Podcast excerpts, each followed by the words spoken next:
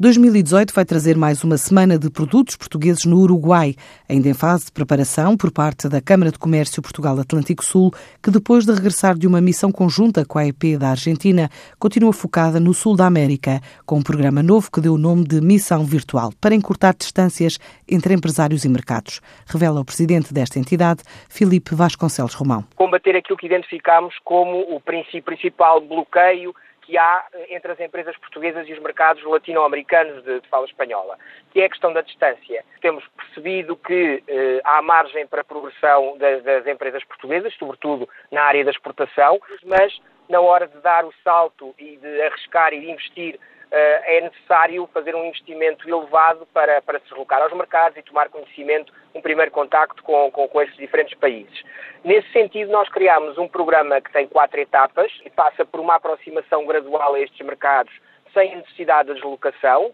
um, e essas quatro etapas passam por uma, uma, etapa de diagnóstico sobre a situação da empresa nos mercados latino-americanos, já abriu alguma vez contactos, não abriu. Com base nesse diagnóstico, a Câmara de Comércio Portugal Atlântico Sul faz um levantamento de eventuais parceiros numa segunda fase e apresenta uh, uma lista com parceiros, estudamos os parceiros em conjunto para, numa terceira fase, fazermos uma, uma chamada missão virtual, que é organizar um mínimo de quatro reuniões uh, por dia e propomos que a empresa esteja focada durante dois ou três dias nessas, nessas reuniões, que serão feitas por videoconferência ou por sistemas próprios ou através do Skype. Vai ver se há interesse da outra parte para então se começar, na quarta fase, a estruturar uma missão ao terreno. Um programa que pretende quebrar a barreira da distância com diagnóstico grátis e abrange mercados como Argentina, Uruguai, Chile, Colômbia, Peru, Paraguai, Panamá e Costa Rica.